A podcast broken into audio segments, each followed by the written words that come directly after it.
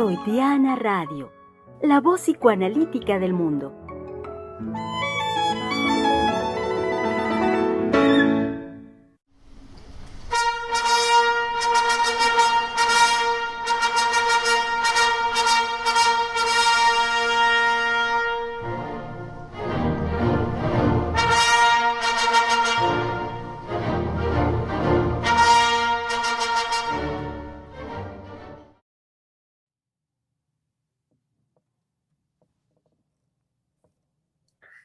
Con gorritos de santa, barbas crecidas, un ponche en la mano y diciendo jo, jo, jo. Están aquí, querido público, nuestros colegas del Centro de Investigación y Estudios Lacanianos. Así es, eh, ávidos, por supuesto, de hablar de la Navidad.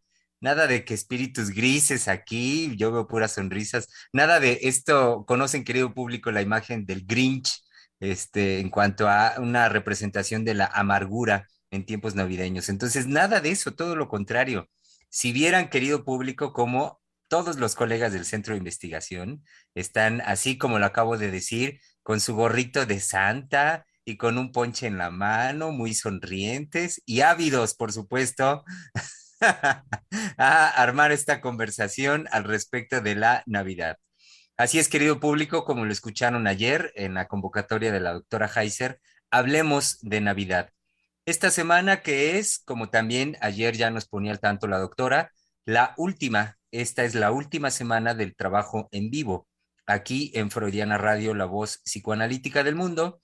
Eh, después de ello, eh, concluimos el año y empezamos el 2022 en sus primeros días con em, retransmisiones de en algunas de nuestras emisiones anteriores a lo largo del año.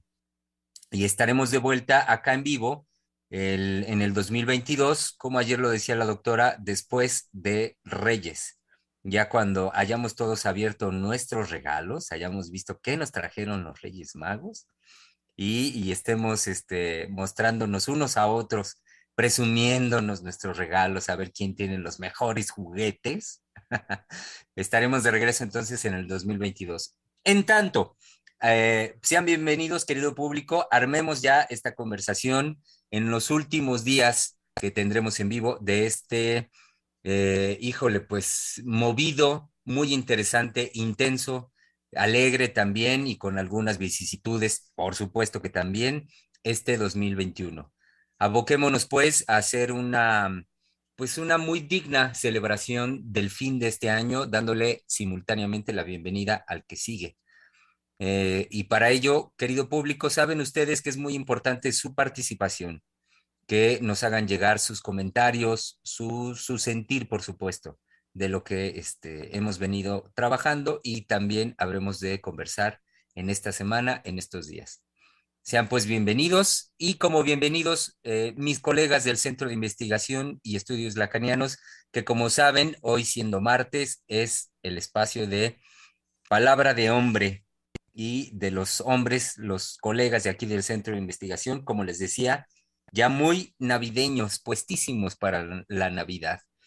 Puestísimo desde Pachuca la Bella Airosa está nuestro querido colega Einar Hernández. Yo creo que las personas que nos escuchan sí nos imaginan con gorrito, con barba. No, nada de eso. Yo, este, ni barba, me salen algunos este, bellos así esporádicos. Eh, el gorrito me vendría bien para mi pelona, que en las mañanas me da frío, ese sí creo que me vendría bien. Este, pero sí, con toda la, el ánimo, la disposición. Realmente yo ayer que, que, me enteraba del tema decía, bueno, ¿qué voy a decir de la Navidad, no? Este, evidentemente hay la, la parte de la experiencia, la parte vivencial de lo que uno ha, ha vivido, ha transcurrido, ha transitado. Este, eso, eso ahorita iré comentando algunas cosas que eh, para mí sí tuve, digamos, principalmente una infancia eh, eh, en donde las navidades eran reuniones muy grandes, sobre todo por el lado de la, de la familia de mi madre, ¿no? Este, de estas reuniones propias de, de los pueblos mexicanos en donde se reunía toda la familia en la casa de, de alguien, en este caso principalmente era los abuelos maternos, y pues eran realmente regocijos, fiestas. Pero por otro lado, también cuando la, la, doctora habla de este aspecto de que también puede representar para algunos un espacio de vacío, bueno, eso me tocó en el sentido de que ahora por una decisión eh, subjetiva, por una decisión que yo tomé con respecto a mi familia, pues yo ahora estoy eh, para esta Navidad en ese, en esa, en esa en ese lugar de un vacío, pero sí he de decir que no es un vacío en el sentido del odio o de no querer ver a ciertas personas, no, más bien es un vacío por el lado de una decisión que tomé y que lo hice con toda la conciencia, con todo el trabajo que sí me ha dado el, análisis y que es un, vacío en el sentido de eh, espero que me lleve a otras posibilidades. Bueno, como, como un inicio podría decir brevemente esto y pues aquí estamos. Muy bien, querido Einar, bienvenido. Bienvenido, por supuesto. También, eh, sí, a él sí, querido público, hay que decirlo, veo de rojo, de rojo, color navideño. Este, solo sí le falta el gorrito, pero ya aquí está nuestro querido colega Néstor Eduardo Juárez. Hola, colegas, buena tarde, también a todos los que escuchas. Sí, de rojo también, eh, pues ya vivenciando esta, esta, este ánimo, ¿no? Por, por recibir, a mí sí, sí me, me gusta, digamos, el, mes, primero porque también es el mes de mi cumpleaños, debo adelantarlo, ¿no? Entonces también eh, lo vivo ah. de, de, una manera particular, aunque como es el, el día 25, también han sido cumpleaños, pues, bastante eh, pues claro oscuros, ¿no? Debo decirlo así. Ya toda la, familia, ahora que lo, que lo comenta el colega Einar, pues también han sido reuniones, eh, bueno, ya hace algunos años que no es así, pero mi infancia sí, yo la, la vivía con, con mi familia, eh, con la familia por parte de mi madre. Entonces eran reuniones, sí, muy, muy grandes con, con mis primos, con los tíos. Y es muy interesante también, digamos, recordar esto porque eh, justamente, bueno, antes de entrar al aire, pues con todos los colegas estábamos platicando, bueno, ¿qué, qué trabajaron? ¿Qué, ¿Qué, qué, vamos a decir con respecto a la Navidad? Y me recordaba justo mucho a, también al silencio, ¿no? De los hombres en, en las familias. Yo recuerdo, pues bueno, eh, por parte de, de, las mujeres se organizaban para comenzar a, a platicar entre, entre sí, digamos, pues eh, la armonía de, de, preparar la comida y tener todo listo para, para la cena. También estaba el momento en el que pues todas las mujeres se reunían para platicar, ¿no? Sobre los chismes, sobre todos los dimes y diretes que, que acontecen en las familias, todo lo que platicaban ayer también las colegas, los conflictos, todo lo que se sucede en las familias, digamos, eh, que sí, digamos, eh, particularmente mexicanas, yo lo he visto como en cierto sector que es como muy cotidiano esa, esas reuniones para también poder aterrizar muchas cosas que pues no se pueden tratar eh, más que en esos, en esos espacios, entonces sí, me, me lleva a recordar también como pues muchos hombres probablemente más bien están como en el, en el, en el, en el compartir la copa, en el estar pues ahí este, platicando, pero no, no es nada eh, parecido, digamos, el, el, ánimo de las mujeres en estas fechas que lo que acontece con los hombres. Entonces, pues bueno, también nosotros se ve reflejado esas dificultades de, de vernoslas con, con estas fechas, pero bueno, eh, con nosotros y en este grupo particularmente, eh, pues sí, sí he notado que en todos, digamos, los eventos siempre hay un ánimo muy particular y, pues bueno, se refrenda eh, en esta última semana que tenemos de, trabajo en, vivo para pues nuestros redes escuchas también. Oiga, entonces, 25 de diciembre es su cumpleaños. Así es, 25 de diciembre. Y entonces, si no me equivoco, es usted ya Capricornio. Capricornio, así es. Ándele, muy bien. Ahora entiendo todo. bueno, ya luego que nos diga el colega Misa, ¿qué es, es todo lo que ya entendió? bueno, y ya lo, ya lo escucharon eh, a nuestro querido colega, el que, al que en algún momento también lo bautizamos como el Señor de los Dulces, nuestro querido colega Misael Montes de Oca, que ya está aquí también, y créanlo, créanlo o no, muy navideño también, con mucho ánimo para la conversación. Bienvenido. No sabe qué navideño. Pero sí, este, les comentaba antes de entrar al aire, eh, bueno, para mí es la Navidad, sobre todo recuerdos de la infancia, son recuerdos solemnes eh, por la, este, por mi, eh, no sé cómo llamarlo, formación, por mi infancia en la iglesia protestante. Eh, mi padre es, y fue, bueno, hasta hace unos años retirado ya, este, pastor, pastor evangélico, y pues bueno, hasta cierta edad era, fue experimentar toda la solemnidad del, em, de la celebración del nacimiento de Jesucristo. Y sobre todo lo recuerdo con mucho, sí, como, como mucha cercanía entre la comunidad, eh, amor sobre todo, que es algo que sí he visto que se ha venido, este, o que se fue, perdón, como, no sé si, bueno, en parte separando, degradando, esa este, celebración, esa apuesta por el amor en estas épocas.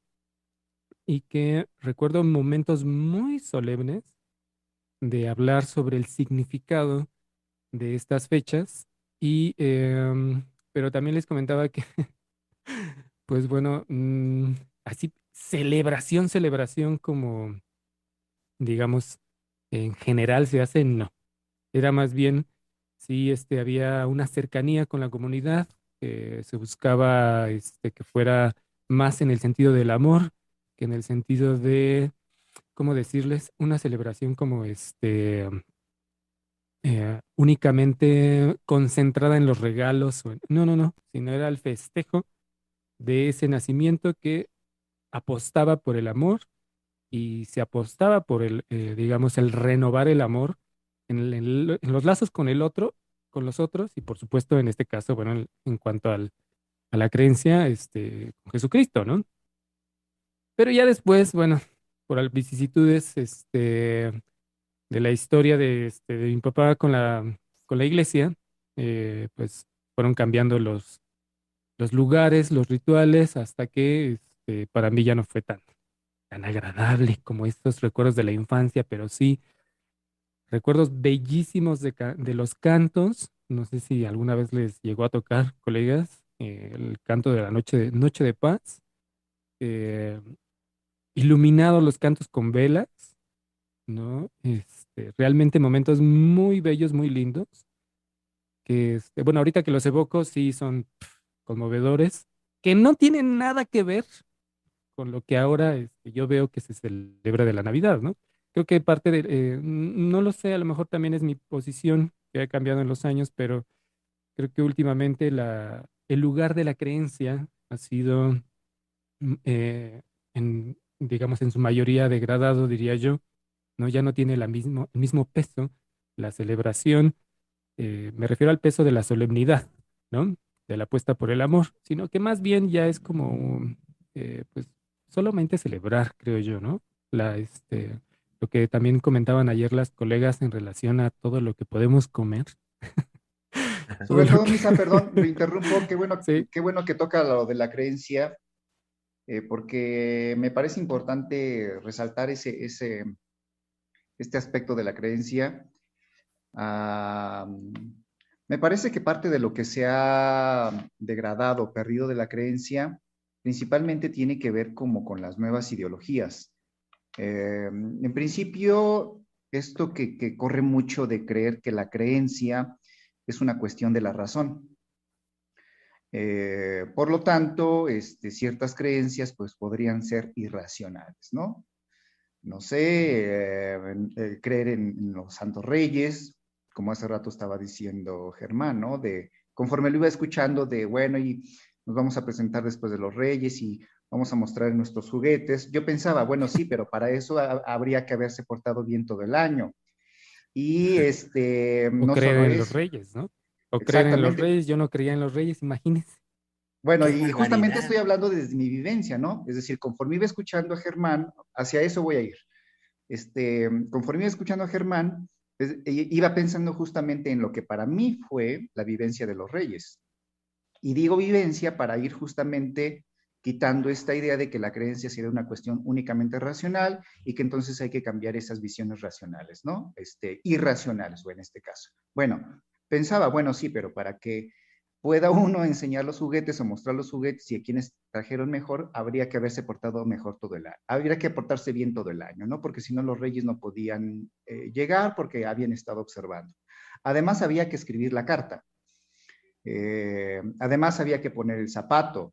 Y todo esto que es parte de, eh, de la creencia, pero que ayer nos mostraban muy bien la, la doctora Lozano y la doctora Heiser, cómo esto no es una cuestión meramente de, un aspecto racional, sino de que justamente hace, hace hábito, es decir, eh, llega hasta el tejido social para crear hábitos, costumbres, tradiciones, y que eso está más allá de un aspecto racional.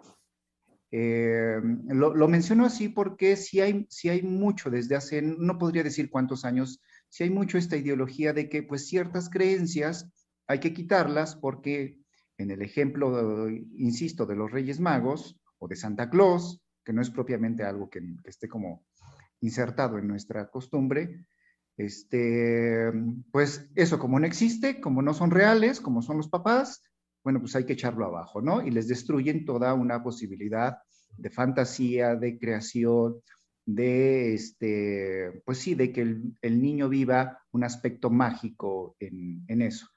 Eh, y bueno, nada, concluyo, Germán. Y uno de los aspectos creo que se ha perdido de la tradición de la Navidad es, por ejemplo, las posadas. Yo crecí en provincia, es decir, me identifico con las, con las costumbres de provincia, aunque yo nací en la Ciudad de México, pero yo crecí acá en Hidalgo, ¿no? En un pueblo.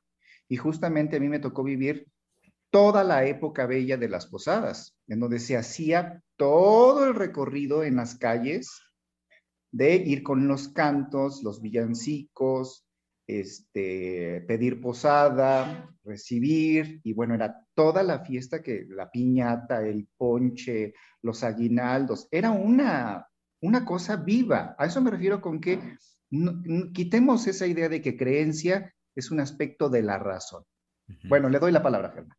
Y ah, cuando lo escucho, Inar, me hace pensar en que lo que quería comentar es como algo eh, que se ha vuelto pues ya signo de nuestra época, signo de nuestro tiempo, es como prácticamente cualquier aspecto de la condición humana es susceptible de ser metido en los valores de mercado, en los valores del mercado, del consumo, de lo que conocemos también como el marketing, porque mm, eh, lo que usted ahorita señala eh, me hizo pensar justamente en que la creencia misma cobra un lugar y cobra un sentido a nivel este, masivo hoy en día en tanto que se meta en los términos del, mercado, en términos de valor.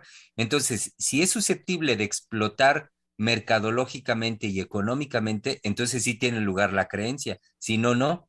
Y eso es una, me parece que hacia allá va lo que, lo que, en relación a lo que usted dice, la, cómo se desvirtúa el concepto mismo, y no solo el concepto, sino la experiencia subjetiva porque lo que usted señala, que, se me hace muy padre y me hizo también evocar, es esa, la experiencia, la sensación subjetiva, la, experiencia infantil en este caso, de lo que para uno significa hacer esa caminata en la colonia o en el barrio o en el pueblo pidiendo la posada, la emoción, por supuesto, de que le toque a uno la piñata, la, la expectativa de que pueda uno romperla, aventarse por, por la fruta, este, y la fruta, porque ya, digo, ahora se llenan más fácil y cómodamente de los dulces, pero este, dulces de que uno compra en el súper, pero pues antes era los tejocotes y la caña de azúcar, la caña, a mí me encanta la caña, aventarse por unas cañas y todo, todo, todo eso que definitivamente alimenta la experiencia subjetiva de lo que podemos englobar en una creencia,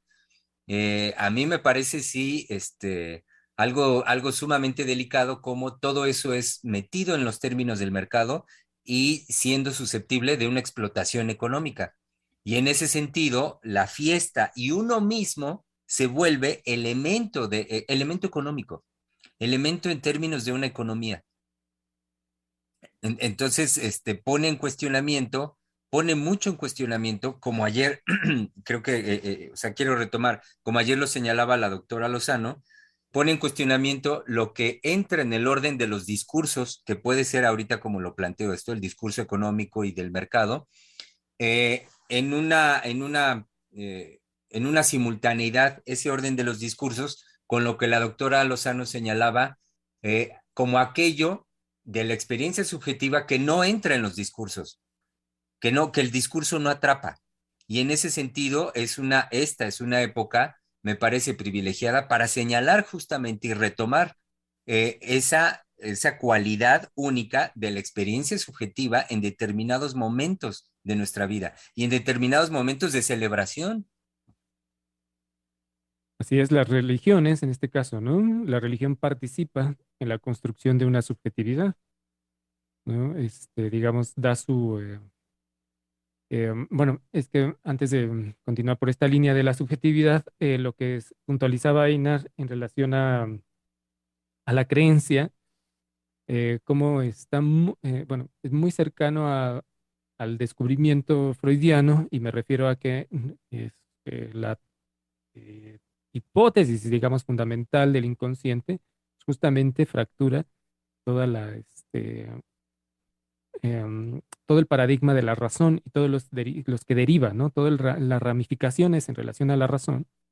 Eh, Freud irrumpe, como lo llamó, con este golpe narcisista, ¿no? Y, pues bueno, abre también este, la posibilidad que desde el psicoanálisis podamos hablar desde perdón, eh, podamos hablar de el lugar que la creencia ocupa en la experiencia de los seres humanos, ¿no?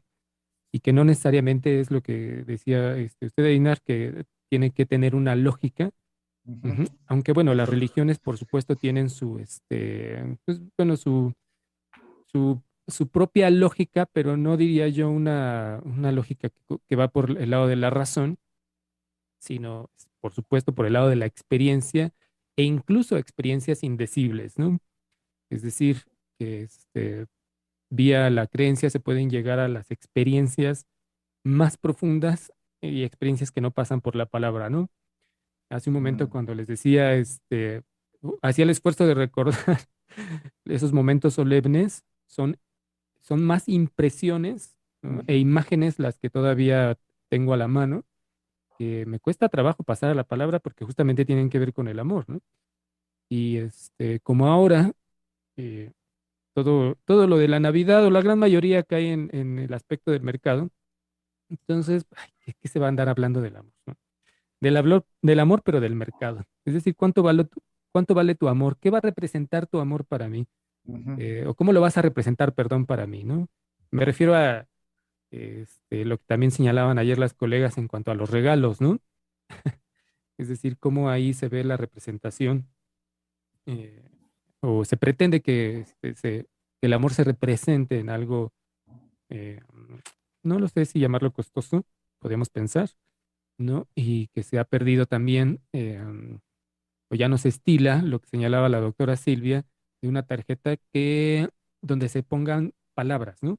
Donde se exprese en palabras algo que yo te puedo dar a ti, ¿no? Porque es lo que me representas y que eso tiene también un valor.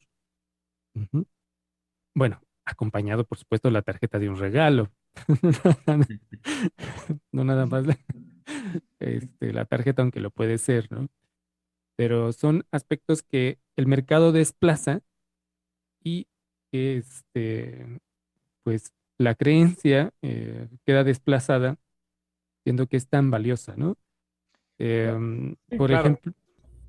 Sí, lo, que me transmite, y digamos, lo interrumpo porque es muy, muy interesante, digamos, ver cómo también en este desplazamiento, es decir, cómo se encubre en el, eh, bueno, pues vamos a comprar una, una, tarjeta ya hecha, porque lo que recalcaba la doctora el día de ayer era, bueno, sí, comprar la, la tarjeta, pero uno escribirla, o sea, tomarse tiempo de, de, de, evocar los afectos que esa persona me puede representar y poderlos transmitir en esa subjetividad, no comprar las tarjetas ya elaboradas, en las que vaya un estándar de, de afectos en ese sentido, y que también sabemos, y lo, lo, que me parece muy interesante, lo que comentaba y lo que trajo también eh, nuestra colega Sofía, era eh, pues los intercambios, ¿no?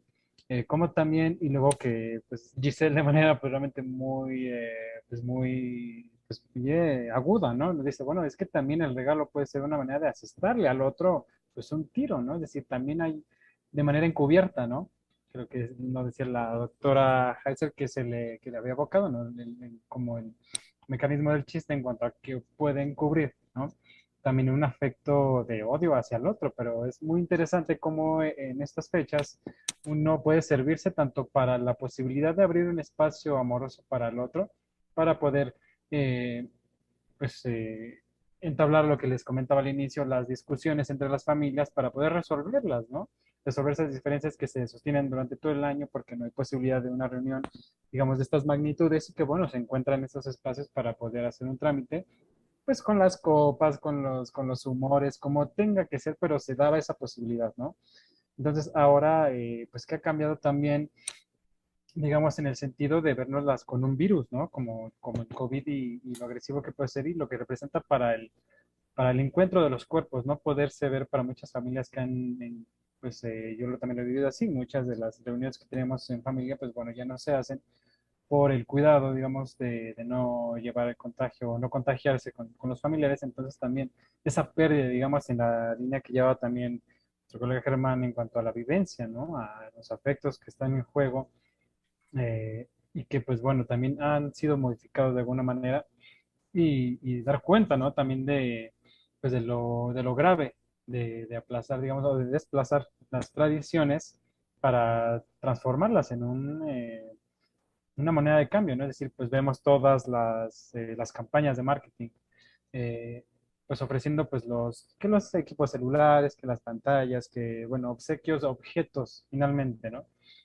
Para poder compensar de alguna manera, pues algo que va en la línea de, pues de cubrir mediante el objeto, pues no vérselas con, el, con los afectos, ¿no? Y que eso me parece que también en mi experiencia, en mi vivencia, jamás hizo falta, al menos en mi familia, sino teníamos esos encuentros, esos momentos de pasarlos con los primos, con los tíos, de saber cómo estaban, de abrazarlos, de jugar con ellos, porque también, bueno, en mi familia se dan dinámicas de poner tablas, de jugar rayuela, eh, vernos con los juegos de mesa, esas cosas que ya difícilmente se ven en esos tiempos porque, bueno, los, los sobrinos ahora están con los celulares, con las tabletas, ya no hablan, ya no nos platican cómo les va en sus vidas, eh, qué proyectos tienen, qué hacen. Entonces, toda esa, esa dinámica que era vida eh, mediante las tradiciones y rescatar toda la parte religiosa eh, como esto que estructura, ¿no?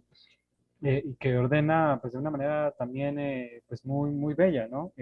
a las familias y a los mexicanos, pues, también se han perdido un poco por todo este empuje, ¿no? Tan, tan voraz de, del regalo para pues, alejarnos del contacto con, con nosotros. Bueno, y del regalo, ahorita que, que, lo dice este Eduardo en esta línea, del regalo como consumo.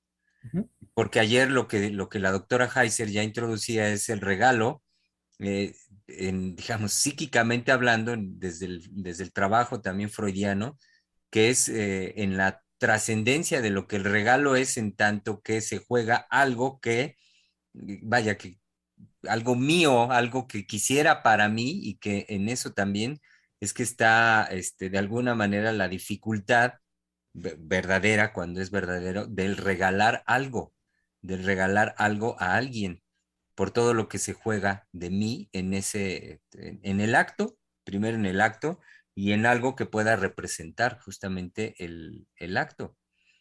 Pero sí, como usted lo decía, pues no, hoy o, actualmente pues es este, en, en, la línea del consumo, en la línea del consumo y en la línea de lo que de alguna forma pues ya también queda como lo que debe de ser. Este, ah, también eh, por ello lo que, lo que usted ahorita también retomaba del decir ayer de nuestra colega Sofía de esta lógica de los intercambios. Este, que Sofía hacía la referencia y que, con, con, risa, con gracia para ella, de los fenómenos que, presenta, que se presentan con los intercambios en las oficinas, en el trabajo, pero igual en las familias. Y es una manera, pues sí, que hoy lo que se privilegia, pues es que, ay, seamos prácticos para no complicarnos, porque quién sabe qué vaya a querer el otro. Ya ves que fulanito es bien especial y nunca le gustan los regalos y, ya nos metemos en esos vericuetos. Entonces, a ver, ya, ya, ya, un intercambio. Pongamos de, de cuánto el regalo, pues este, 300 pesos, 500 pesos. Ah, bueno. Y ayer de, Sofía decía en, su ejemplo, donde se dice específicamente qué es lo que quiere, ya no hay lugar a la incertidumbre, a la sorpresa. O también yo me acordaba que si no, se dan, bueno, pon tres opciones. digamos, para que todavía haya, se supone que la sorpresa, tres opciones y ya aquel que va a dar, que va a dar el regalo, pues alguna de esas tres opciones va a decidir. Pero vaya, es la cancelación de el que se juegue uno, de del que se jueguen los dos. Primero, el que se abra la posibilidad de ser, de recibir un regalo, de que le regalen, y el otro también ahí jugándose en pues quebrarse, no la cabeza nada más, sino también la relación afectiva con el otro, de qué, qué voy a, cómo voy a responder verdaderamente desde mis afectos en ese regalo hacia el otro. Sí, Y sobre todo, y sobre todo lo que se cancela, me parece, es lo que nos, lo que nos mencionó Misa, de la creencia como experiencia subjetiva, en tanto que es una experiencia que no necesariamente pasa por la palabra, ¿no? Y que es justamente una situación vivencial y que ahí se cancela justamente ante estos intentos, ¿no? De control, de, de garantía, de, las opciones, de, pues qué sé yo, todo lo que se pretende controlar con, con todos estos ejercicios y estas prácticas. Eh, sobre todo lo que se cancela es eso, ¿no? Lo que no pasa por la palabra, me, pareció muy bien eso que lo haya apreciado Misa, lo que no pasa por la palabra y que es, es de lo orden, de lo vivencial. Y que justamente eso es la, creencia y que él también empujaba un poco más y decía, y toca algo muy íntimo. Él, él, mencionó el amor, pero bueno, ahí podemos, ¿qué más toca de eso íntimo? No pensaba yo, me hizo pensar más bien en justamente todo este aspecto de la ilusión, por ejemplo, en el caso del regalo, de no tanto de, pues, te doy tres opciones para que de alguna manera se, se conserve la sorpresa, ¿no? Que es lo que usted estaba señalando. Ay, bueno, pues para que no perdamos que sea una sorpresa, pues te doy tres opciones, ¿no? Bueno, pero sé que queda encuadrado en alguno de esos tres. Y verdaderamente la vivencia ahí ya no es del orden de la sorpresa, de que me pueda gustar o que pueda decir, ¿qué es esto, no? bueno, pero es justamente lo que se va a perder, aquello que no pasa por la palabra y que va a dejar, eh, sí, eso sí, una, una cuestión de, eh, de huella, de experiencia. Y bueno, pues eso puede despertar desde los odios y todos los aspectos, pero que justamente eso es lo vivo del, del sujeto. Sí, lo vivo y, me, también me, usted me lleva a pensar, digamos, a, esa situación de, lo infantil, de las vivencias en cuanto uno espera, no sé, en, el Día de Reyes, por ejemplo, un, regalo, ¿no? Uno hace su cartita y pone, bueno, yo quiero, si, me, es que me porté bien y si no, pues bueno, uno ya sabe también, ¿no? A lo que se, atiene, pero probablemente siempre está esa ilusión de, de hacer una, una lista, ¿no? Entonces, digamos, esa, esa situación infantil que uno, uno está en esa, en esa espera, en esa incertidumbre de que lleguen o de que no lo hagan, ¿no? Es decir, uno sabe que está esa posibilidad de que no lleguen esos regalos y habrá un sustituto, habrá otro que, que pueda ser, digamos, eh, también recibido, pero creo que ahí también el niño está en esa doble posibilidad, ¿no? De, hacer de esa experiencia de no haber recibido el objeto y el juguete que él desea, eh, con el que sí le llegó, digamos, eh, sostener una felicidad de igual manera o hacer el berrinche, ¿no? Decir, ah, no, y no es lo que yo pedí, no quiero nada, ¿no? Entonces, digamos, esas situaciones infantiles en las que uno, nos, se puede llevar, digamos, en esa vivencia, como ustedes dicen que es muy, muy importante, el permitir, el permitir digamos, eh, pues que exista la ilusión, una ilusión en el, inclusive eh, verse o eh, vérselas con un regalo que tal vez no era de todo el agrado, pero saber que hay un otro jugado, que uno, a uno lo piensa, que a uno pues existe en ese sentido, ¿no? Y, lo que y lo dice, perdón, Néstor, lo dice muy bien, es decir, ¿qué es lo que da la ilusión, en este caso en los niños, ¿no? Sabemos todos, de alguna manera lo vivimos, que los reyes nunca traían lo que uno pedía.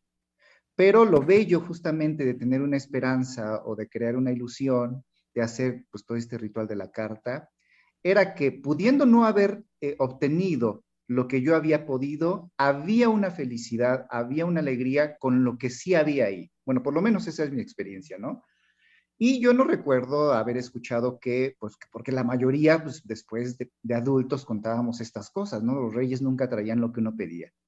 Pero en, eso, en, esos, en esos relatos o en las vivencias, yo no, yo no, por lo menos yo no lo recuerdo, que hubiera una amargura o este, un capricho, una infelicidad, porque sí, justamente la ilusión lo que posibilitaba era hacer de lo que sí me trajo, un divertimento, una alegría, una esperanza, de si pensó en mí, si se acordó de mí, me trajeron esto, y había pues ahí toda una posibilidad. Sí, yo se lo, se los comenté de esa manera porque yo sí lo he notado, yo sí lo he visto inclusive con uno de mis sobrinos, que es así, ¿no? La línea del berrinche de, ay, no, yo pedí tal carrito, tal cosa, y como no es ese, es algo similar, pero no es el modelo, entonces pues, hasta avientan los regalos, o sea, y no solamente mis sobrinos, digo, con algunas personas he dado cuenta de, de, ese tipo de manifestaciones y que pues bueno, eh, tal vez para otras generaciones pues no era el registro, ¿no? Sino pues con lo que me regalaron, pues inclusive pues en la salida, porque es así rapidísimo, ¿no? Ya, ya vi que me regalaron, bueno, pues a compartirlo con los vecinos, con los amiguitos, ¿no? Y esa era, digamos, una dinámica que si bien aún, aún existe, por supuesto no es eh, que haya cambiado tanto, pero digamos la cuestión del marketing es, es lo, eh, pues, lo difícil, ¿no? Que ya no, que esa ilusión me parece que ya está eh, reducida a una cuestión de estatus, algo más eh, en la línea de, lo imaginario, que pues realmente pues no nos, eh, pues no, nos quita creo que esa posibilidad de, con lo real que, se nos, que lo, que nos, lo que nos acontece de, de, no recibir lo que uno desea, digamos, esa realidad que se nos impone de esa manera, poder transformarla en un acontecimiento de felicidad.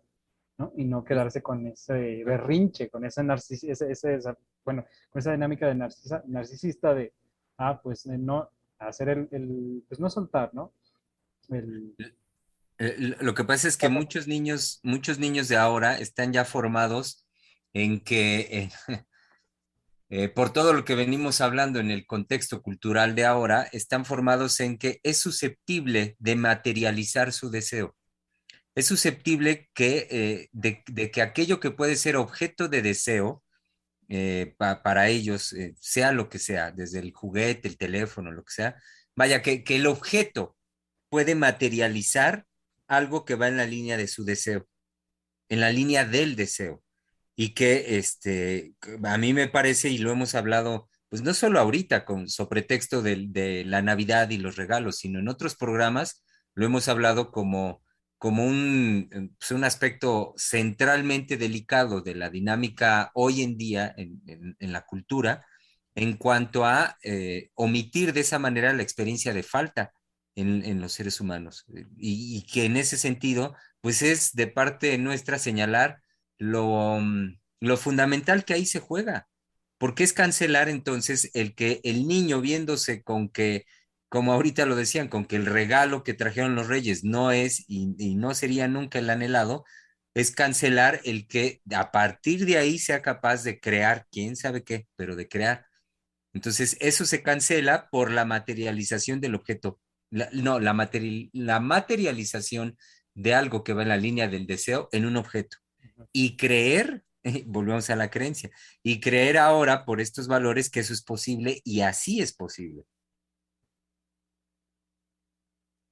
Bueno, y ahorita que los escuchaba, colegas, les decía al inicio que no tenía, yo no tengo esa experiencia, por ejemplo. No, no tuve la experiencia de la espera, porque eso es bellísimo, siempre se me hizo muy lindo. Eh, la espera de eh, como que, que lleguen los reyes, ¿no? Ajá. Y que dependiendo del comportamiento, entonces, digamos, accedían o no a, este, a cumplir la carta. Eh, a mí no se me formó de esa manera. Por eso también me mantuve en silencio porque era, fue volver a, a, repetir esa experiencia de cómo los niños hablaban de eso y yo sabía que eso no era así, bueno, es decir, por este, digamos, por la creencia, ¿no? Por mi información, vaya. Mm, mm. Y este, yo sentía que era una cosa pues, fantasiosa, es decir, apostar a alguien que no existe, ¿no? Pero mm. bueno yo estaba en la misma línea creyendo también, por supuesto, en un Dios que no se ah. puede ver. Pero bueno, eso, eso ahorita este, lo voy a nada más a mencionar. Pero era muy, este, me era tan, eh, bueno, algo que sí me dijeron es, tienes que respetar esa este, creencia. Entonces, siempre en silencio, en todo lo que los niños decían, nunca dije, eso no es cierto. Los reyes son tus padres. No, no, no. Qué bueno que se quedó callado ahorita mientras hablábamos. Era escuchar era escuchar cómo había esta alegría, ¿no? Que bueno, en mi caso no fue de esa manera, sino tratar de insertarme en la alegría de mis, eh, de mis amigos, ¿no? Es decir, Mm, pues sí salir a jugar con ellos después de que ya llegaron los reyes, ¿no? Pero no compartía la experiencia de.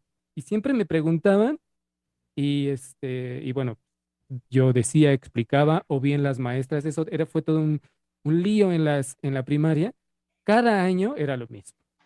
Las maestras les insistían a mis padres, sobre todo a mi mamá, ¿no? Le decían, este, ay, no sea mala con él, ¿por qué no le enseña que esos, los reyes existen? Y nada más yo me le quedaba viendo. Porque tenía que hacer todo el ritual, escribir la cartita, comprar el globito y salir con mis compañeros a lanzar el globito con la cartita. Y para mí era genial hacerlo, ¿no?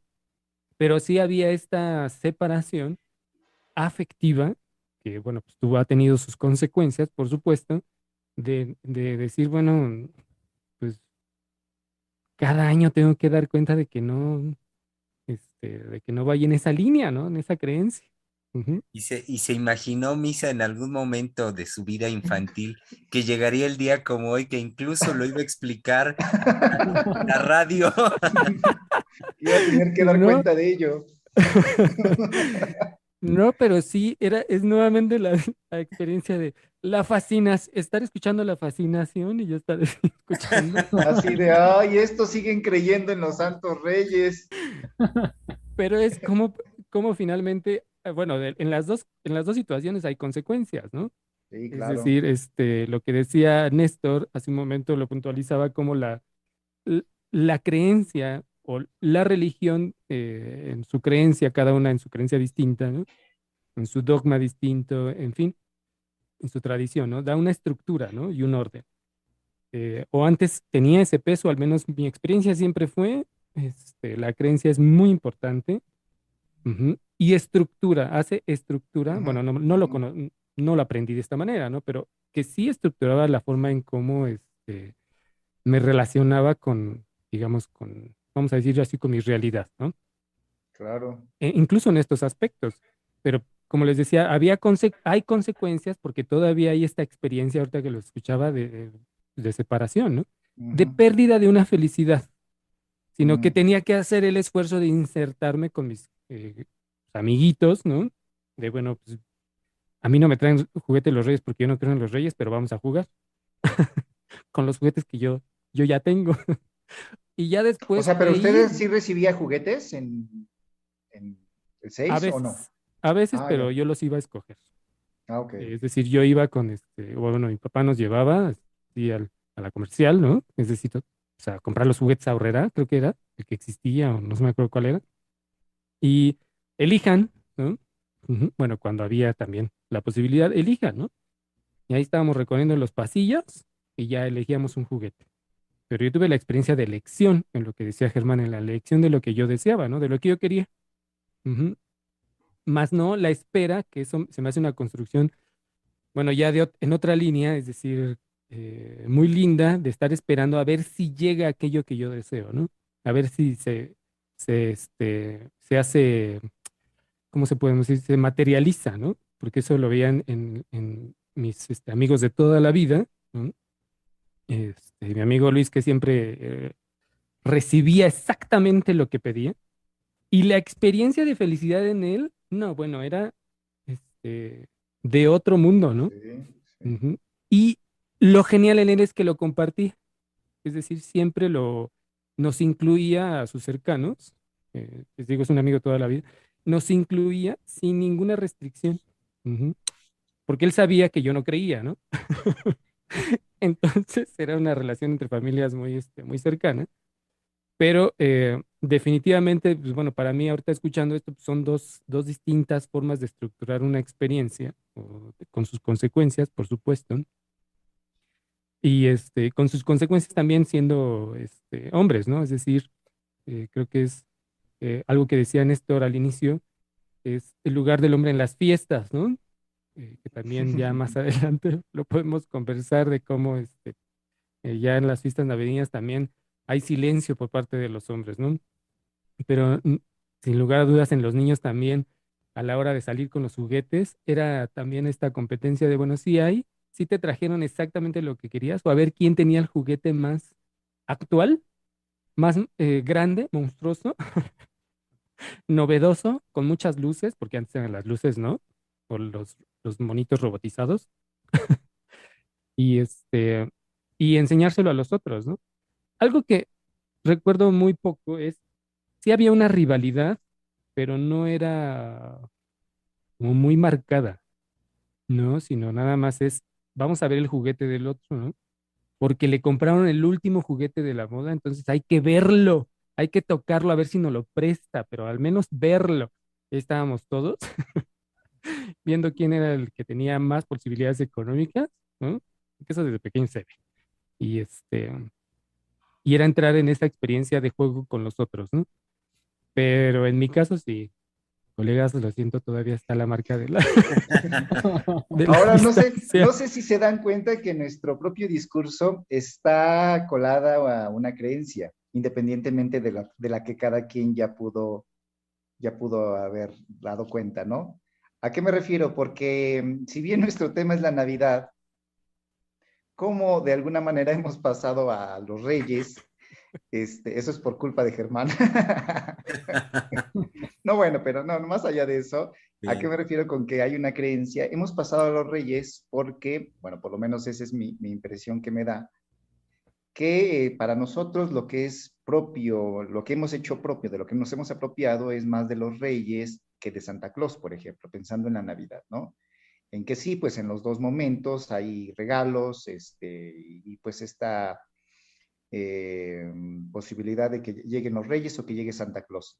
Pero como cuando hemos estado, estamos hablando de los juguetes, estamos como en, en, la línea de los reyes magos, ¿no? O, de los regalos de los, de los reyes magos.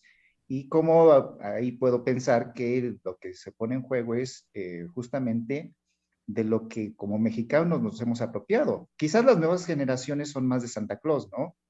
Este, y piensan en Santa Claus y todo esto. Pero bueno, yo en lo particular, mi vivencia, eh, para mí, de regalos y juguetes y propiamente de esto que estamos hablando en este último este momento, eran propiamente los reyes.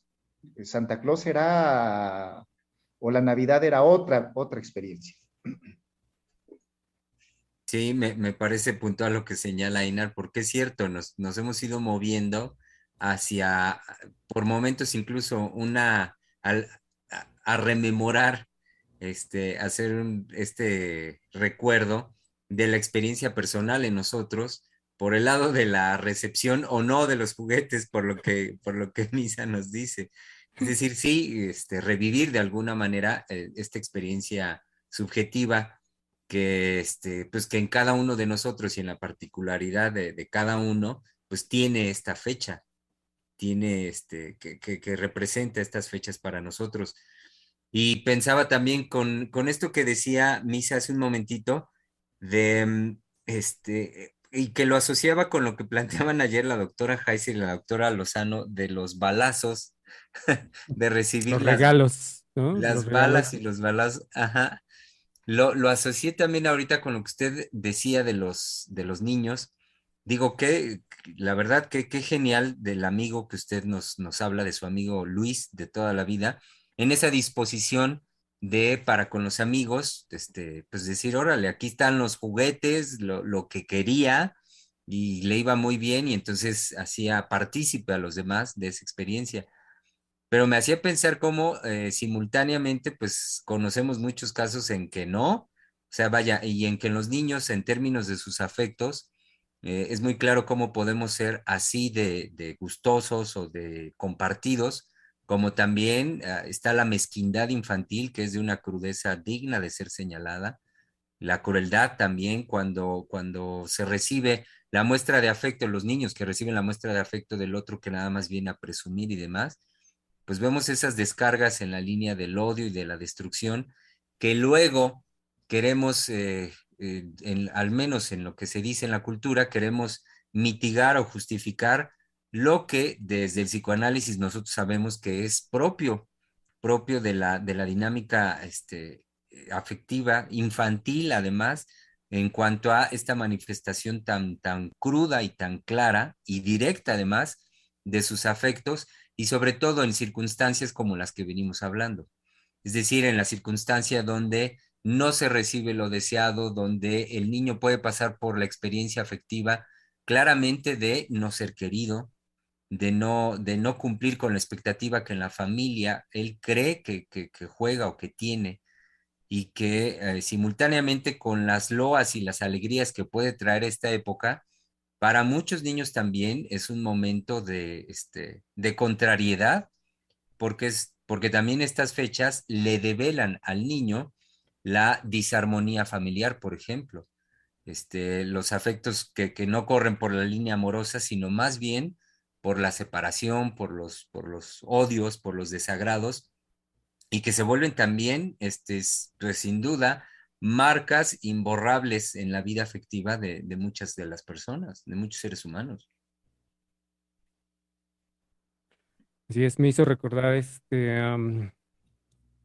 unos, eh, unas, eh, ¿cómo se le dice? ¿Cómo se le llama? Una apuesta de teatro que se hacía cada año que se llamaban los cuentos antinavideños. Y justamente en los cuentos antinavideños, bueno, se hacía una convocatoria para, eh, digamos, que los que escribieran cuentos y se seleccionaba a los mejores y después esos se montaban en monólogos y este, uno iba a ver las puestas en escena, ¿no? Y en esto se representaba principalmente, este, con un, bueno, sí, en un humor muy eh, pesado, muy negro, ¿no? Eh, cómo las fiestas podían ser esto, ¿no? La develación de todo lo oculto, ¿no? Y cada año era estar en presencia de eso que no se hablaba o que se sabía que ocurría en las familias todo el tiempo. Me refiero a este, justamente a la, eh, bueno, relaciones difíciles, este, todo, lo, eh, todo lo que va en la línea mórbida en las relaciones familiares, ¿no? Y que pues al momento de reunir todo eso en una sola noche, ¿no? A toda la familia, quienes experimentaban todo ese peso o se daban cuenta o tenían que presenciar las peleas eran los niños, ¿no? Este, y estos cuentos antinavideños buscaban eh, retratar justamente, bueno, antinavideños en el sentido también de que no, lo que menos se privilegiaba era el amor o la celebración de, este, del nacimiento de, Jesucristo y el significado que puede llegar a tener, ¿no? representar para la humanidad. No, no, no.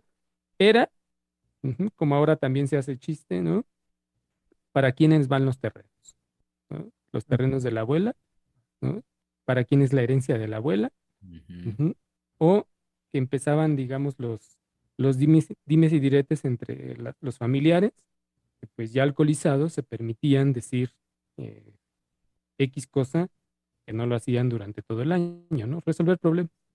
Pero la crudeza de estos cuentos es, eh, bueno, por supuesto aliviada por el manejo del chiste en los monólogos, era justamente el sufrimiento, ¿no? Y es, era lo genial en esta puesta en escena porque era este, una vía de poder hablar de cosas muy crudas, verdaderas, a través del chiste. Y este, creo que ya no se hacen, pero se presentaban en, en un, este, hoy no me acuerdo el foro en Coyoacán, es el foro... ¿Argüelles? No, un pequeño teatrito muy conocido por ahí por la calle de Madrid, creo que es. Este, más, en fin, em, no me acuerdo muy bien. Sí, ya sé cuál. Más recientemente quedó en manos de un grupo de, mujeres, este, pues creo que son como un grupo feministas, este, de, de, mujeres. Ay, bueno, pero ya me acordaré, en la calle de Madrid. Por ahí estaba, y cada año era, este, pues ver los cuentos antinoideños, bueno, si es que se presentaban. Y este, porque, bueno, nuevamente eh, al, punto creo que es parte de, lo que de la tradición se ha perdido, la tradición judío-cristiana, y este, cómo se ha desplazado eh, la importancia de la creencia en la vida de las personas, ¿no? Y aquí nuestro colega Néstor, que tiene la experiencia de la licenciatura, no sé si recordará que hay una, este, hay una asignatura, ¿no? Las religiones en la construcción de la subjetividad. Sí. donde, donde se ve justamente lo que usted, eh, lo que hemos venido puntualizando, este, Weinar me parece, Germán, este, cómo el, eh, la creencia le da, o tiene su aporte, aporte es decir poco, ¿no? Pero cómo este, participa. la- Estructura, usted lo dijo bien, Exacto. estructura. Eh, Ah, pues justamente fue en esto. Eh, eh, da una estructura y un orden, ¿no? Es decir, participa en la construcción de la, de la subjetividad, ¿no? Y que esto, es decir, esta es una celebración este, mundial, ¿no?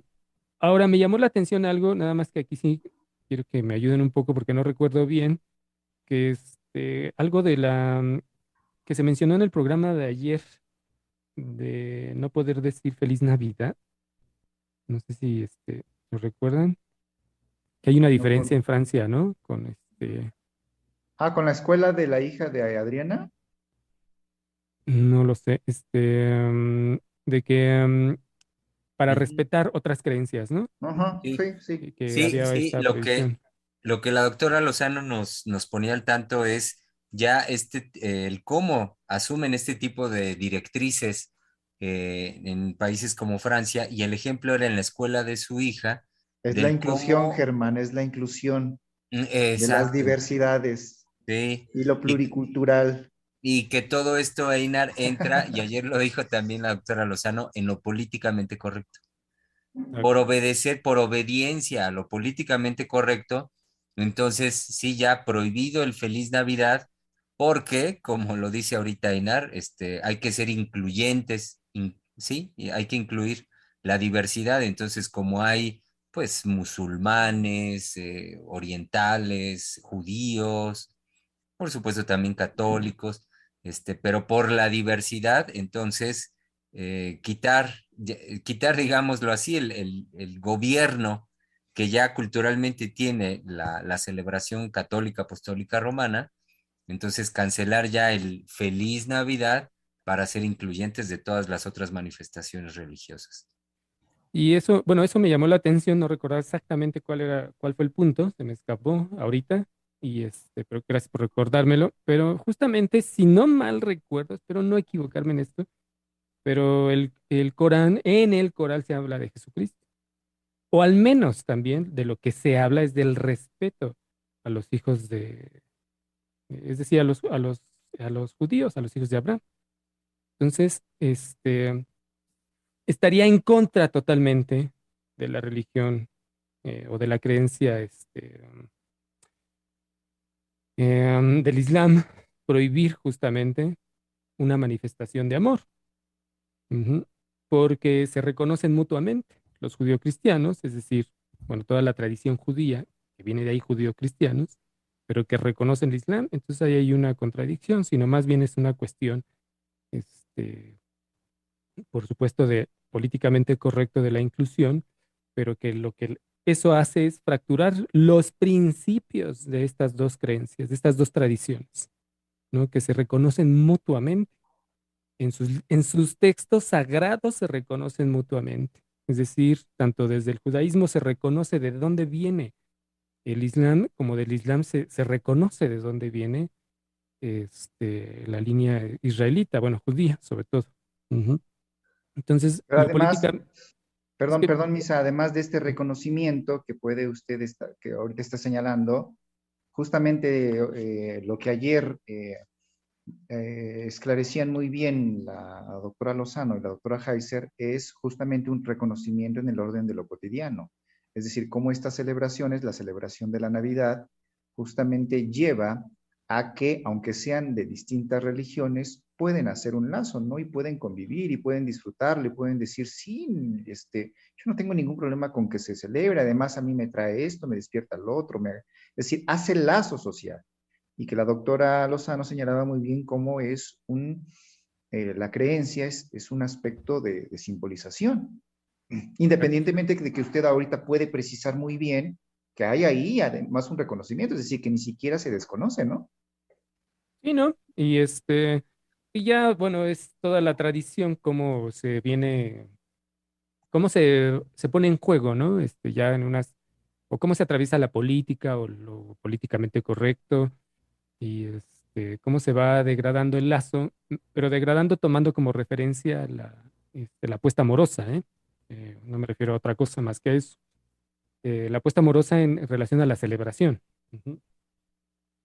Y este, pero sí, me, bueno, me, quedé con ese punto de, la emisión de ayer. Y este, bueno, quería volverlo a traer a cuentas para aportar ese punto. Y em, pues no sé qué más, colegas, por dónde más continuar.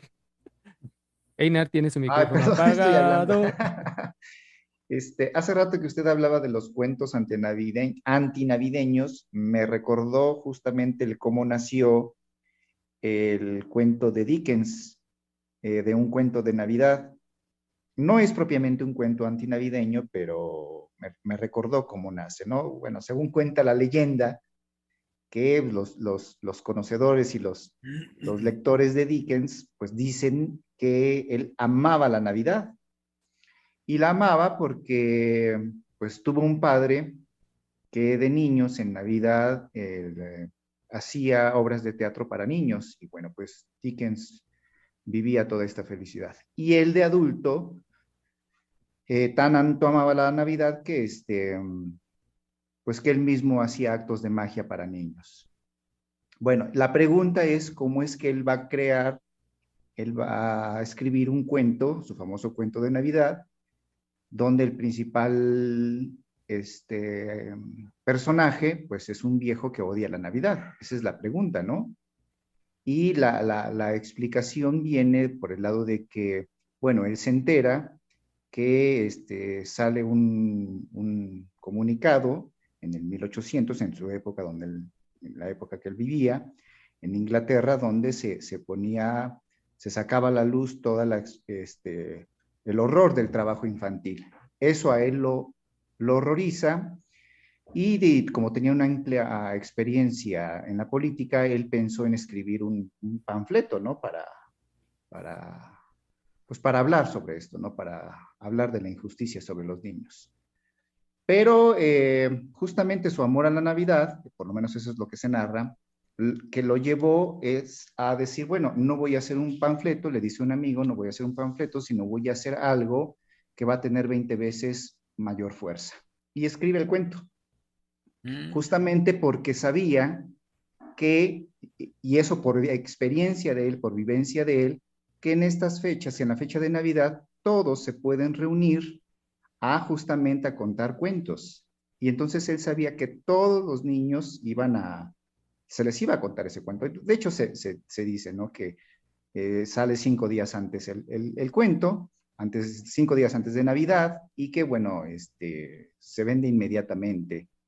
Y bueno, la historia, eh, eh, digamos, más o menos tiene que ver con cómo este viejo amargado, ¿no? Que odia la Navidad, al final de cuentas hace un giro esperanzador y ese es, ese es el mensaje, ¿no? Como siempre, y me pareció algo muy bello del, cuento porque como la Navidad representa justamente la antesala o el espacio, la posibilidad de hacer un cierre esperanzador de un año. Es decir, y de que hay siempre esperanza de la vida, ¿no? ante situaciones difíciles, lo que también ayer la doctora este, al final del programa decía, ¿no? Bueno, vamos a salir bien librados de esto. Es decir, cómo la Navidad también es ese espacio para hacer una, una ilusión, una esperanza, una esperanza, una creencia de que se pueden resolver las cosas de otra manera. Em, si me permiten, eh, quería, no, quiero, y lo voy a hacer, queridos colegas, compartirles eh, comentarios de nuestro querido público Radio Escucha, que en este caso es, eh, son comentarios de nuestra Radio Escucha Priscila Cerda, muy participativa en este momento con nosotros. Y nos cuenta lo siguiente, eh, a mí me encantaba la espera de los reyes, era genial. La intriga de poder verlos o de saber qué iban a traer entre algunos juguetes unos dulces que para mí eran terribles. Pero era tanta mi emoción que me comía esas cosas con mucho gusto y luego las olvidaba. Ja, Hasta que una mañana recibí solo aquellos dulces y con mi emoción a medias, mi hermana me dijo, la muñeca que querías estaba muy cara. Y para mí eso fue sumirme en un túnel oscuro de realidad. Incluso me sentí un poco culpable de saber que mis padres, al final, gastaban en lo que yo creía era cosa de magia. Em, y luego nos comparte lo siguiente. Bueno, la hermana era malvada. Sí. Pero Eh. retomando lo de la intriga de, de descubrir a los reyes, yo quiero decirles rapidísimo, yo nunca vi a los reyes poner los, los, los juguetes. Para mí fue, ahora lo puedo decir, ¿no? Es fantástico, siempre igual esperé la noche, ¿no? De que ya duerme, que uno se va a dormir, si no te duerme no te van a traer los reyes y todo eso, pero pues uno está siempre en eso de, de, de cacharlos, ¿no? De verlos cuando llegan. Nunca, nunca los vi este, llegar. Entonces, yo me enteré, digamos, por ya conforme pasaban los años de otras maneras, ¿no? Pero para mí eso fue genial, nunca los descubrí. Bueno, es que es- creo que el, este, um, esto que dice Einar, eh, um, creer en los imposibles, ¿no? Eh, es decir, o en los milagros, que tiene que ver con estas experiencias infantiles, ¿no? Eh, esto que usted decía, lo asocié con esto, porque eh, definitivamente eh, volcar la creencia en, sí, no tanto en la religión, sino volcar la creencia en algo que se nos dice, que, es decir, ahí está la palabra en juego, pero que se nos dice que está, que está actuando, ¿no? Sea un Dios, sea lo que sea, y que ah, si nosotros ponemos nuestros afectos, eh, los, digámoslo así, los, tra- los transferimos hacia eso, que está actuando constantemente y apostamos por el amor, los milagros ocurren. ¿no? Podemos recibir eso, como lo, lo puntualizaba Germán, que se materializa, eh, sí en un juguete, pero la trascendencia es eso que yo puedo desear, se, se da. Se da si eh, apuesto a, eh, sí, al buen comportamiento, pero sobre todo si me mantengo en una línea este, ética en relación con mis afectos, ¿no? Eh, en eso pensaba también en relación a lo que nos decía Néstor, eh, de cómo la, este, la religión estructura o da un orden, pero también depende mucho de cómo se transmita el sentido de, del orden, ¿no? De cada una de las creencias, bueno, de cada una de las religiones. Pero más allá de la, este, um, del orden, es decir, de la, em, ay, se me escapó. Les, nombra- ah, les dije al inicio antes de entrar de la liturgia, pero no era la liturgia del dogma. Más allá del dogma es lo que cada sujeto le va a, este, cómo se va a jugar cada persona, ¿no? En relación con eso que se espera.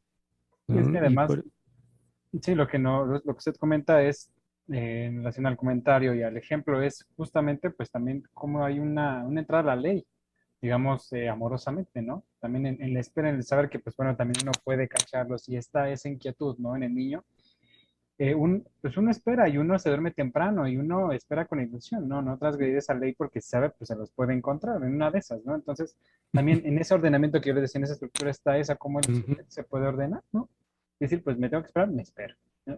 Entonces, digamos, eso es una ilusión, digamos, para poder, eh, lo que usted comentaba también, digamos, conservar esa- ese anhelo amoroso, ¿no? Eh, pero bueno, yo no recuerdo por qué había ligado lo que usted decía en cuanto al anhelo, pero sí es este, por esa línea. Ahorita lo, a ver si lo puedo retomar.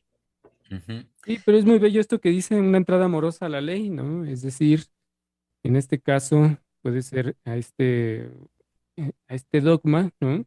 Al que sea, bueno, en este caso podemos hablar de la tradición judío-cristiana, pero finalmente en su re- relación con eh, eh, me porto bien, me porto mal, pero más allá de eso es este, cómo, cómo cada, o cómo los padres lo lograban transmitir, ¿no?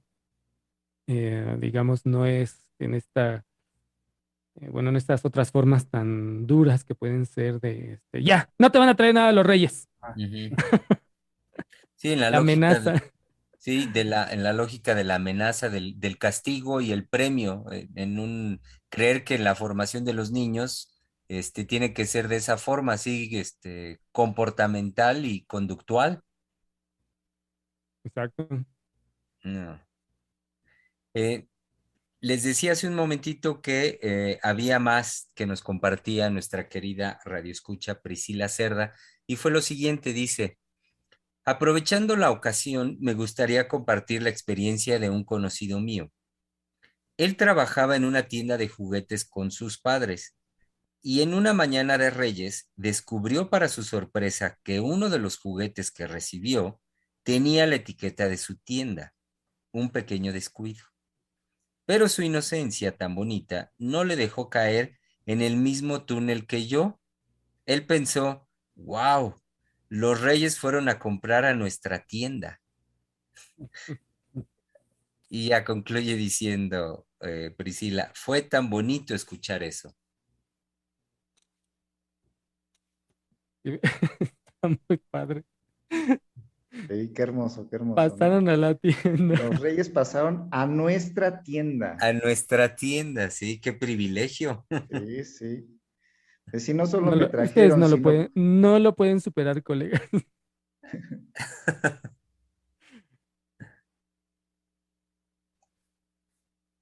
Iba a decir algo, Einar. ¿Qué? ¿Qué no lo pueden superar? Sí, pues usted no tenía una tienda donde pasaran los Ah. No, pues no. Oigan, tenemos más comentarios de parte de nuestro querido público Radio Escucha. Se trata de, eh, un momentito, Carla BF. Y dice, eh, dice, jaja, yo pensé en los niños, generalmente los mayores, que al contrario, odian la Navidad y se la pasan destruyendo las ilusiones de otros niños que son más pequeños y creen aún en Santa y en los Reyes Magos. Oh, ya, este comentario me, volvió a- a recordar el, justamente el, el punto por el cual había dicho eh, que también puede ser una entrada amorosa, digamos, por lo que nos comentó al, al inicio del programa nuestro colega Germán en cuanto a la referencia del Grinch, ¿no?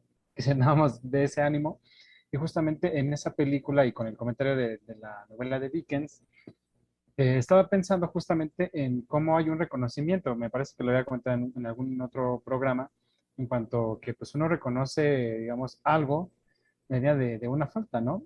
Entonces, eh, eso era justamente la, lo, digamos, lo que para mí representaba el Grinch, o representó, digamos, cuando uno sigue esa película y, y, digamos, pues, eh, pues temas en esa línea de, de un odio, ¿no? A- hacia ciertas fes- eh, festividades o ci- a ciertos temas, conceptos, etcétera. Es justamente un reconocimiento, ¿no? De un anhelo que uno no pudo alcanzar, ¿no?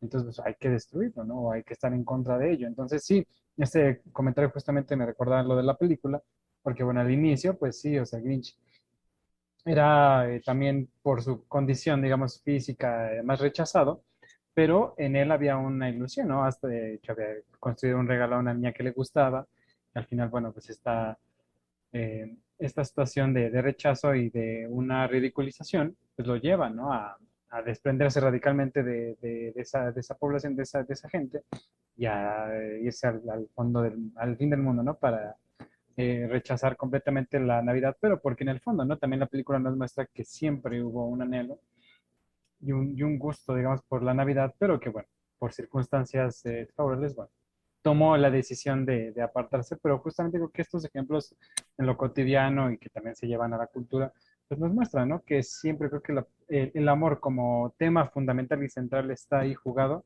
de en diferentes posiciones, ¿no? Y creo que estas fechas, esta, este tema de la Navidad, con todo lo que hemos hablado, pues nos permiten dar cuenta pues de eso cruento que también eh, el doctor Germán lo dijo muy bien, el- la otra posibilidad de los niños en el querer tener el regalo más caro para ir a humillar al otro niño, ¿no? Y decirle, mira, estas son las posibilidades que, que mis padres o los reyes, como lo, lo- lo manifiestan, pues tienen y yo tengo en relación al tuyo, ¿no? Entonces, son cuestiones, eh, digamos, pues que el psicoanálisis nos puede eh, brindar como posibilidad de dar cuenta, ¿no? De esas eh, manifestaciones en, en la vida pues, erótica, en la vida anímica de los seres humanos, pero qué bueno que este comentario, digamos, eh, te agradece por eso que me recordó. No, y, con lo, y, y con lo que usted acaba de decir, Néstor, entonces eh, podríamos decir, podríamos decirle a los padres Grinch que con esa amargura quieren destruirle el anhelo de los niños, pues que no porque ellos hayan tenido una experiencia en donde sí, reconociendo que había un anhelo, pero que ese anhelo por X circunstancias se desvió, se aplastó, lo, se amargó, no están en el derecho de amargar el, anhelo de los niños. Es decir, que no hagan del personaje de Grinch algo a repetir, ¿no? Y que además tienen justificación, pues porque a ellos su anhelo se les, se les apagó o se les truncó, este, se les pisoteó y que entonces, pues desde ahí yo voy a cancelar y a pisotear el anhelo de mis hijos. No, no por ahí, ¿no? Exacto, Einer, porque por mucho que los padres, padres Grinch, como usted los nombró, eh, empujaran en ese sentido, eh, jamás gobernarán la creencia de sus hijos. La, construcción eh, psíquica vía la creencia en los seres humanos es algo de uno por uno. Así los padres digan y digan y digan, jamás podrán gobernar lo que cada sujeto, lo que su hijo, lo que cada ser humano es capaz de crear vía su creencia.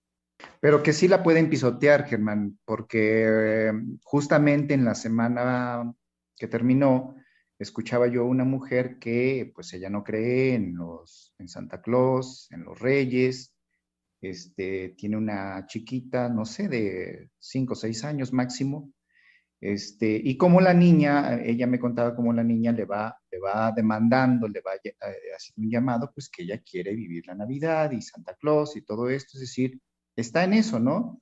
Sea porque los referentes son los amiguitos en la escuela, todo eso, los maestros, qué sé yo, pero se lo demanda y que pues la madre le ha dicho pues que eso no existe, ¿no? Para empezar, pues ahí ya se lo aplastó. Pero eh, eh, ella en, una, en una aparente consideración con su hija, le dice, bueno, ¿quieres que juguemos al Santa Claus? Vamos a jugar. Y entonces, eso que parece, bueno, a mí lo que me despertó inmediatamente nada más dije, qué horror. Eh, ¿Por qué así? Porque en, ese aparente de que ella la está pues considerando, claro, ya primero ya le dijo que no existe, ¿no? Pero la está considerando, incluyendo, casi casi vamos a decir, bueno, esa es tu creencia, órale. Eh, es decir, pareciera ser que le está dando cabida, pero cuando ella dice, bueno, ¿quieres que juguemos a Santa Claus? Vamos a jugar, es decir, se burla de su hija, porque no hay una verdadera consideración, no hay un verdadero respeto de tú tienes el derecho de creer en lo que quieras. Yo puedo no creer, pero a eso me refería, no aplastar desde su amargura los anhelos de los niños. Yo puedo ser, eh, puedo no creer en eso, pero si mi hijo viene con un anhelo, con una ilusión, con un sueño y con un deseo, yo no tengo por qué aplastárselo. A eso me refería. Eh, o sea, es decir, lo que usted dice es verdad, pero sí los pueden pisotear.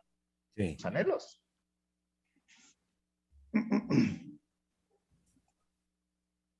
Y después nos encontramos con las consecuencias, ¿no? Quitar, bueno, por decirlo de alguna manera, es eh, que pueda volver a iba a decir quitar todo lo que estorba para que el sujeto nuevamente pueda hablar, o cada persona pueda hablar de lo que, este, de esas ilusiones, ¿no? Esas ilusiones que lo mueven, o que lo movieron en algún momento, hasta pueden ser experiencias infantiles y que son en X momento de su vida, volver a hablar de ellas son importantes, ¿no? Lo pueden incluso revivir, ¿no? Es decir, relanzar su vida y decir, entonces sí es posible eso, ¿no? Sí es posible eso que yo en un primer momento este, tanto deseaba y anhelaba, que yo había dado por perdido, ¿no? Eh, bueno, eh, lo pensaba también en la relación que tiene con que se pueda, este, en lo que decía usted, Germán, de la que se pueda materializar en algún punto el, eso que se deseó. Sí, en la experiencia de un juguete, pero la podemos llevar más allá, ¿no?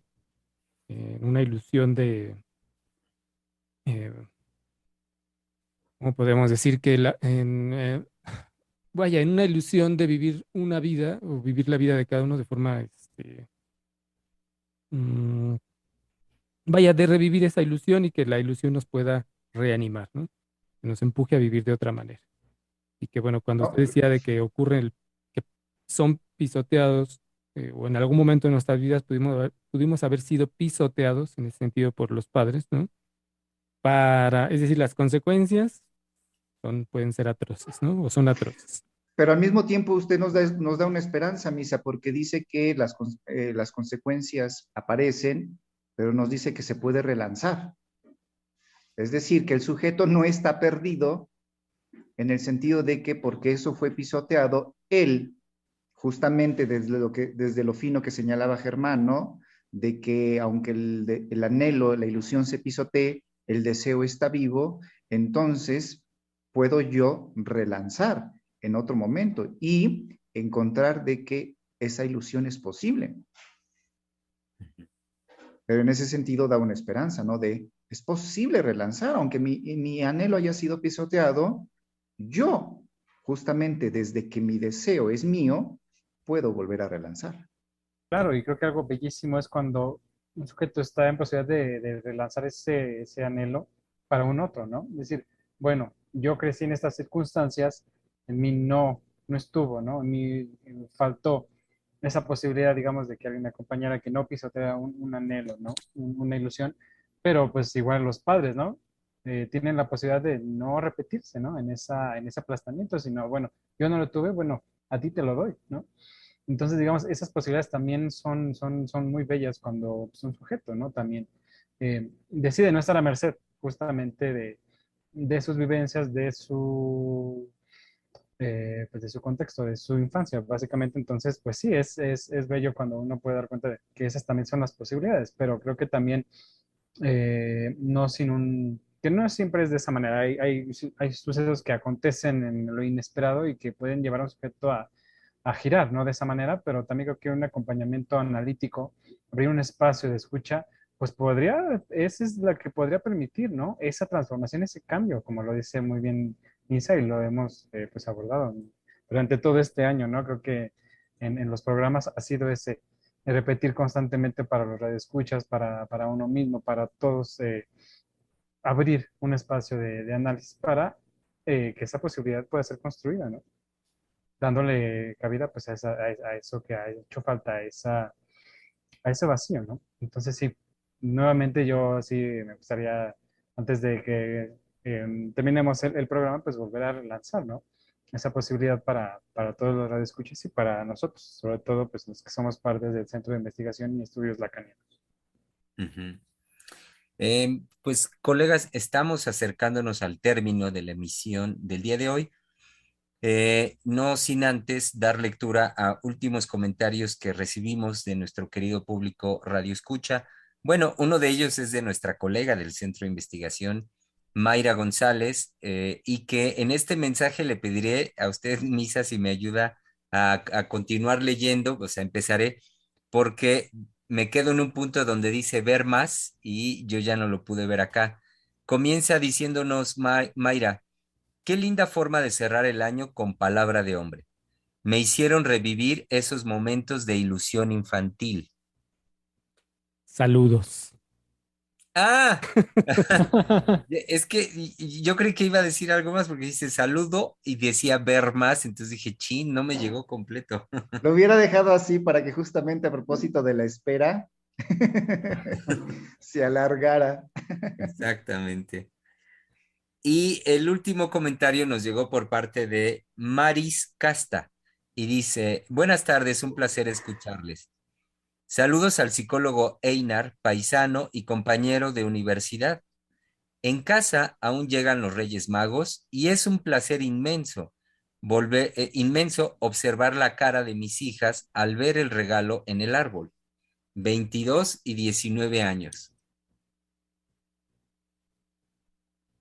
Eh, Saludos eh, también.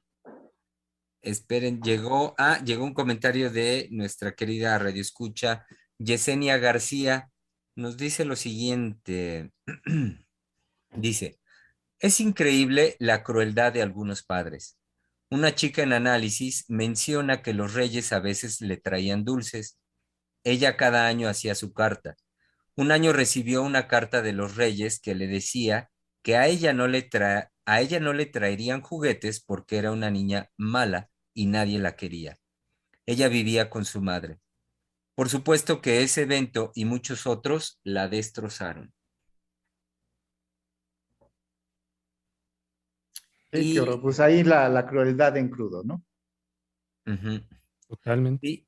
Y, el ultimito mensaje pues, a través de YouTube dice la terrible mancha.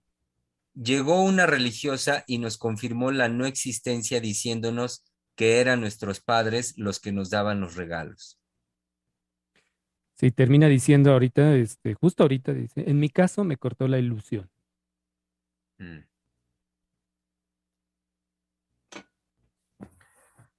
Aunque bueno, yo conozco gente muy creativa que también toma esos comentarios y dice, bueno, sí, me los trajeron, pero, o sea, yo nada más los recibí, pero ellos sí me los dejaron, ¿no? Entonces también los padres creo que nunca pueden estar a merced también de ese tipo de manifestaciones y de comentarios, pues en esa línea de, de la crueldad, ¿no? Entonces, pues no permitir.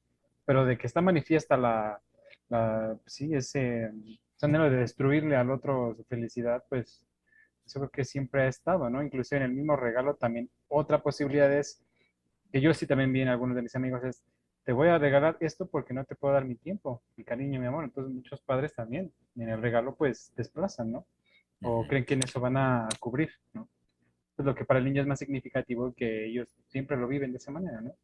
No prefiero el regalo, prefiero tu tiempo, tu compañía, pero bueno, esas son también las otras posibilidades de, la vivencia, ¿no? En, estas fechas que son, pues, eh, están llenas de, afectos, pero bueno, unos encubiertos, otros más, eh, eh, pues, transparentes, pero bueno, es con las nos la tenemos que ver y pues muchísimo ánimo, creo que eso también no nos deja merced de ello y pues a continuar pues con este espacio, ya, ya el término, porque ya, ya vemos por aquí nuestra querida colega Giselle Mendoza. Así es, así es. Entonces, pues querido público, nos eh, está la convocatoria ya tradicional de que nos reunamos el día de mañana en esta cita que tenemos al mediodía en este su espacio, Freudiana Radio, la voz psicoanalítica del mundo. Y claro, me parece, este, por la conversación de esta semana y por las fechas, retomar lo que ayer la doctora Heiser nos decía en cuanto a hacer pues un llamado, un llamado en estos días, en este tiempo, tiempo de reconciliación, amor y esperanza.